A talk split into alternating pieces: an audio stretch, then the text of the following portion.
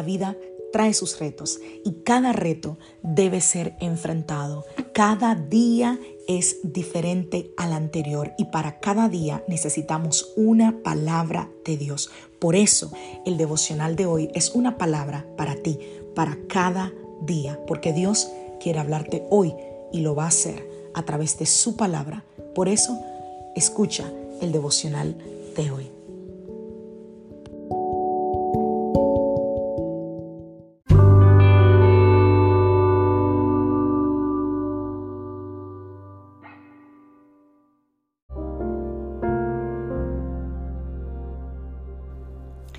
Devocional del día de hoy. ¿Para qué le buscamos? Vamos a la palabra del Señor, libro de Jeremías capítulo 31, verso 3. Hace mucho tiempo se me apareció el Señor y me dijo, con amor eterno te he amado, por eso te he prolongado mi fidelidad. Lucas capítulo 15, verso 12 en adelante. El menor de ellos dijo a su padre, Padre, dame lo que me toca de la herencia. Así que el padre repartió sus bienes entre los dos. Poco después el hijo menor juntó todo lo que tenía y se fue a un país lejano. Allí vivió desenfrenadamente y derrochó su herencia. Cuando ya lo había gastado todo, sobrevino una gran escasez en la región y él comenzó a pasar necesidad. Así que fue y consiguió un empleo con un ciudadano de aquel país quien lo mandó a hacer campos, a cuidar cerdos. Tanta hambre tenía que hubiera querido llenarse el estómago con la comida que daban a los cerdos, pero aún así nadie le daba nada. Por fin recapacitó y se dijo, ¿cuántos jornaleros de mi padre tienen comida de sobra y yo aquí me muero de hambre? Me levantaré e iré a mi padre y le diré, papá, he pecado contra el cielo y contra ti. Ya no merezco que se me llame tu hijo. Trátame como si fuera uno de tus jornaleros. Así que emprendió el viaje y se fue a su padre. Todavía estaba lejos cuando su padre lo vio y se compadeció de él. Salió corriendo a su encuentro, lo abrazó y lo besó. El joven le dijo, papá, he pecado contra el cielo y contra ti. Ya no merezco que se me llame tu hijo. Pero el padre ordenó a sus siervos, pronto, Traigan lo mejor para vestirlo. Pónganle un anillo en el dedo y sandalias en los pies. Traigan el ternero más gordo y mátenlo para celebrar un banquete, porque este hijo mío estaba muerto, pero ahora ha vuelto a la vida. Se había perdido, pero ha sido hallado. Así que empezaron a hacer fiesta. ¿Alguna vez te has preguntado, ¿para qué buscas a Dios? Muchas veces, y es triste decirlo, pero muchas veces solamente buscamos a Dios cuando estamos en problemas. Y cuando no hay nadie más a quien nosotros podamos recurrir para encontrar el socorro, el auxilio, la ayuda que necesitamos. Y digo, es una lástima, porque Dios nos busca en todo tiempo y Él anhela que nosotros nos acerquemos a Él por amor, no por necesidad. Como cuando tu hijo viene a pedirte algo, pero antes de pedirlo, viene y dice, mami linda, papi lindo, ay, tú eres el mejor papá del mundo, y te abraza, y te dice, te doy un masaje en los pies. Automáticamente, si tu hijo no tiende a hacer eso, normalmente tú vas a pensar, ¿qué quiere? ¿Qué hay detrás de todo este cariño, de todo este amor, de toda esta intención? Porque la palabra es enfática. La palabra nos dice que Dios nos ama y que desea que nosotros estemos con Él. Jeremías 31.3 dice que Jehová se manifestó a mí hace ya mucho tiempo diciendo, con amor eterno te he amado, por tanto te prolongué mi misericordia.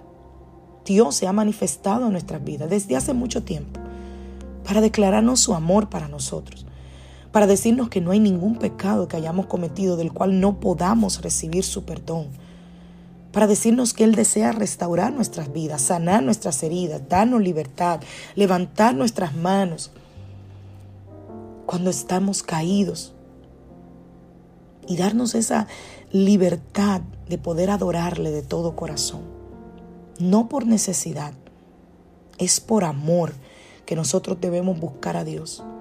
Y así nos vamos a acercar a Él por un buen motivo. Eso no quiere decir que el Padre se moleste si nosotros lo buscamos cuando no hay más opción. No, porque fíjate la historia que acabo de compartir contigo. Es una parábola que el mismo Jesús contó, que la llamamos el Hijo Pródigo y quizás tú la hayas en algún momento escuchado. La historia cuenta que ese muchacho se fue del hogar, se fue en busca de placer, en busca de aventura, que malgastó toda su herencia. Y que ese mismo muchacho, cuando no tuvo más remedio, cuando vio que el dinero se acabó, que los amigos se fueron, que ya no había cómo comprar placer, buscó de nuevo al Padre. Y la Biblia dice que Él lo recibió con los brazos abiertos. No le recriminó, no le cuestionó. No, no, no, no, no. Hizo un banquete, dice Jesús. ¿Por qué? Porque el hijo que se había perdido volvió al hogar. Y eso es algo que simboliza el amor de Dios Padre. Para aquellos que alguna vez se fueron y que quizás están pasando por malos momentos. Algunas personas que se fueron de una iglesia y empezaron a pasar malos momentos, se alejaron de Dios y dicen, no tengo cara para volver a la iglesia, me da vergüenza, tengo pena, no sé cómo acercarme a Dios. Oye, esta palabra es para ti, acércate. ¿Cómo? Confiadamente. No importa si tienes un año, dos años, tres meses, dos semanas, seis años. No importa el tiempo que te hayas alejado del Señor. No importa si nunca has puesto un pie en una iglesia. No importa si no lo conoces profundamente. Él quiere y anhela cada día acercarse más a ti. Te lo demuestra en el susurro de la mañana, en los árboles, en las plantas, en los pajaritos, la Biblia dice que la misma creación proclama que hay un Dios verdadero.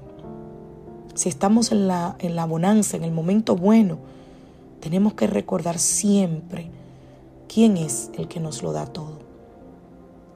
Si estamos en el tiempo de necesidad, tenemos que recordar al Señor que nos ama, que desea restaurar nuestras vidas.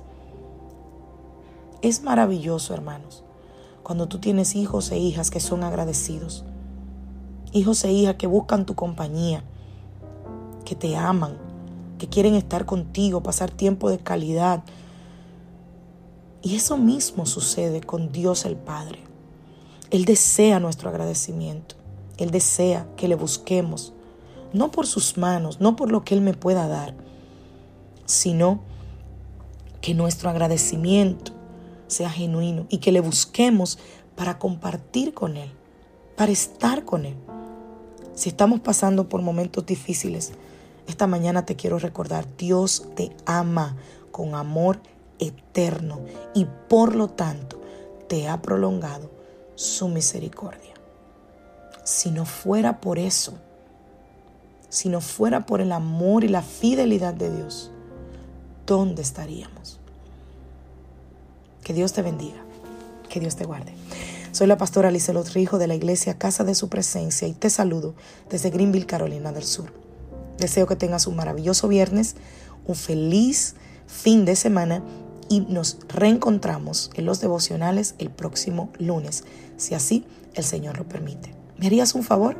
Si te bendigo este devocional, por favor, compártelo con alguien. Recuerda que están disponibles en Spotify y en Anchor FM. Búscanos como el devocional de hoy. Bendiciones familia.